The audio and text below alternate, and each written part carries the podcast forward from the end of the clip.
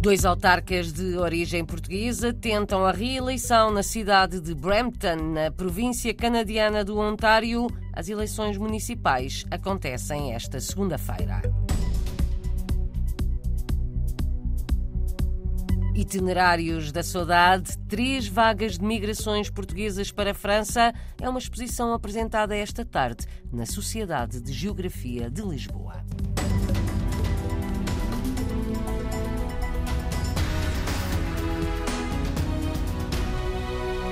Começamos pela Venezuela. Pelo menos três portugueses foram atingidos pelas cheias no país, em Clarines, este fim de semana. Foram pelo menos três as casas de portugueses afetadas no município de Manuel Ezequiel Brusual. As autoridades declararam recentemente o estado de emergência nesta área por causa das chuvas torrenciais e do transbordo da água dos rios. Os portugueses tiveram de ser acolhidos em abrigos criados pelas as autoridades venezuelanas. Entre eles está uma professora de português em Clarines. No total, na mesma área, foram afetadas quase 4 mil pessoas. No Canadá, dois vereadores luso-canadianos tentam esta segunda-feira a reeleição nas eleições municipais na província do Ontário. Martim Medeiros vai tentar ser reeleito para um terceiro mandato. Filho de imigrantes açorianos, o luso-canadiano foi nomeado em março vice-presidente do município de Brampton.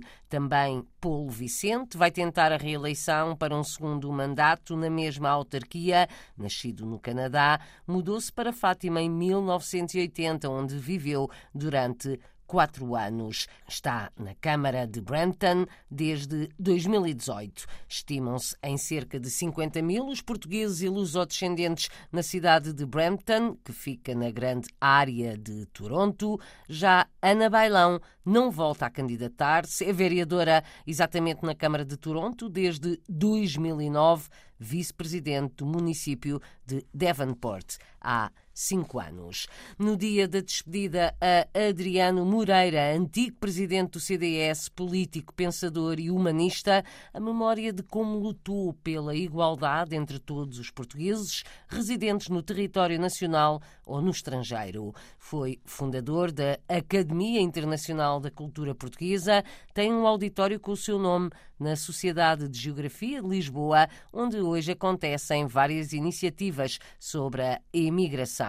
Maria Beatriz Rocha Trindade dirige a Comissão de Migrações, foi a primeira mulher a tirar o curso de Administração Ultramarina e é doutorada em Sociologia das Migrações. Recorda na RDP Internacional o tempo em que foi aluna de Adriano Moreira, com quem sempre privou, e lembra algumas das suas batalhas. Primeiro encontro aqui na Sociedade de Geografia da Academia Internacional da Cultura Portuguesa e justamente o que o professor Adriano Moreira pretendeu foi destruir aquela imagem negativa que havia dentro do país e muitas vezes fora dos imigrantes portugueses, que ele considerava tão portugueses como os outros, e mostrar ao mundo que a hierarquia das afirmações públicas dentro de Portugal e fora de Portugal se fazia da mesma maneira. Não era os menos capazes, ou pelo contrário, eram os muito capazes e com muita vontade que saíam do país,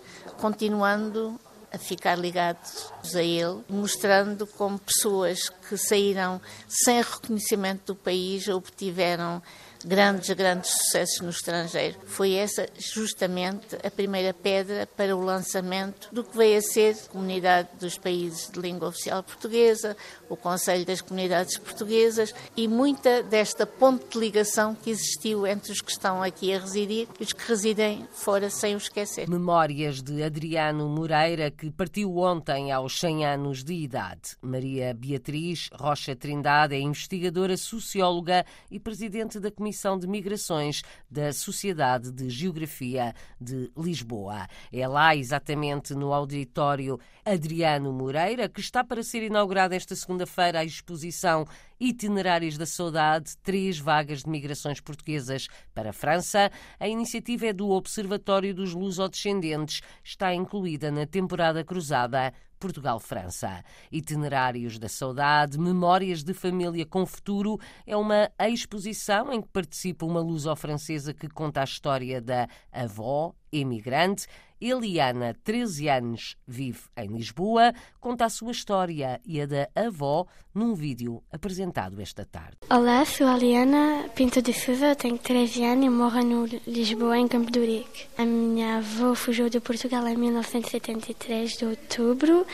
Ela tem 60 Quando ela estava mais jovem, ela tinha quatro irmãos e não podia comprar muita coisa porque estava pobre. A sua pai trabalhava na França e um dia foi buscar ele no Portugal e disse para ela fazer as malas, indo de pé, carro e comboio.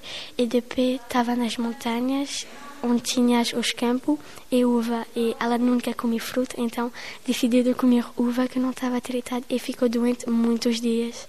E depois, quando ela acabou de ficar doente, foi a continuar a viagem, chegou no Cezanne, ela fugiu das polícias e tudo isso porque não podia ser na França.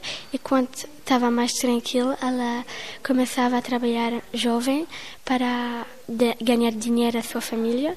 Ela foi um bocadinho nas escolas e depois a sua vida foi melhor. E é essa história que contas nesta participação dos itinerários da saudade? Sim, eu fiz uma vídeo. Eliana Pinto de Souza, nascida em França a viver em Portugal, conta a história da sua avó que emigrou clandestina para a França. É uma das participantes na exposição Itinerários da Saudade, três vagas de migrações para a França. Foi entrevistada pela jornalista Paula Machado. A exposição fica patente até sexta-feira. Durante a manhã, no mesmo auditório, foi projetado, também em Lisboa, o filme documentário Os Herdeiros da Batalha de Lalis, uma batalha com participação portuguesa na Primeira Guerra Mundial realizado pelo jornalista Carlos Pereira, diretor do Luso-Jornal em França e resultado de muitos anos de pesquisa e conversas. Este filme é um conjunto de várias reportagens que eu fui fazendo ao longo de quase 20 anos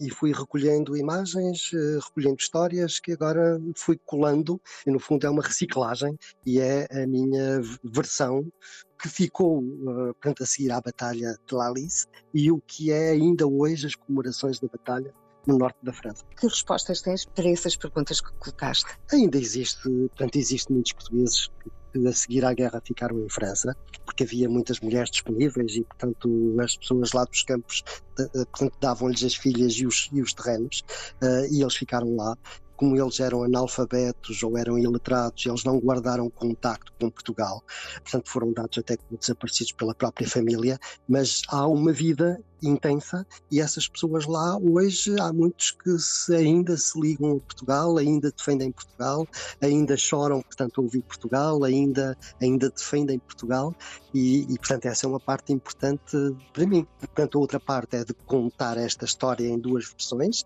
a versão militar e a versão civil e por outro lado é de pôr pessoas portanto a falar, os governantes políticos que vão lá e as pessoas de lá que vivem estas comemorações anuais que se realizam à volta do dia 9 de abril. Pode ler-se aqui num depoimento, ler-se e ouvir-se. Choramos os soldados portugueses como se fossem nossos filhos. Estas palavras foram proferidas pelo maire La Couture. Eh, neste momento vemos também um cemitério com muitas lápides onde a palavra Portugal sobressai. É o único cemitério militar português fora de Portugal. Um, portanto, há 1831 campas. Eu também não o conhecia quando o vi pela primeira vez. Uh, e há, logo na terra, portanto, ao lado, portanto, em La Couture, um monumento enormíssimo. De, isto representaria aqui cinco ou seis andares, portanto, uma torre portanto, enorme a representar uh, a morte, o combate e os soldados.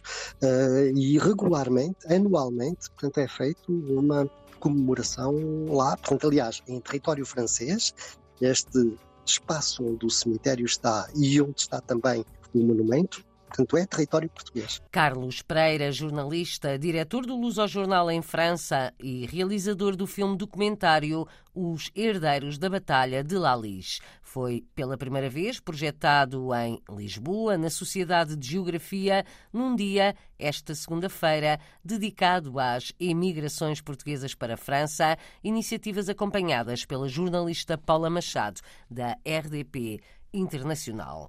Manuel Dias, do Comitê de Homenagem a Aristides de Sousa Mendes, em França, recebeu a Medalha de Mérito das Comunidades Portuguesas, grau ouro. Foi na sexta-feira, dia de celebração dos 35 anos deste comitê, fundado para homenagear e restaurar a imagem do cônsul de Portugal em Bordeus, que salvou milhares de judeus durante a Segunda Guerra Mundial. A medalha foi entregue pelo secretário de Estado das Comunidades Portuguesas, Paulo Cafofo segue amanhã, terça-feira, para a sua primeira visita à comunidade portuguesa na Suíça. Até sábado, o secretário de Estado prevê contactos com as comunidades residentes em seis cantões: Zurique, Berna, Neuchâtel, Sion, Lausanne e Genebra, regiões onde vivem mais de 170 mil portugueses.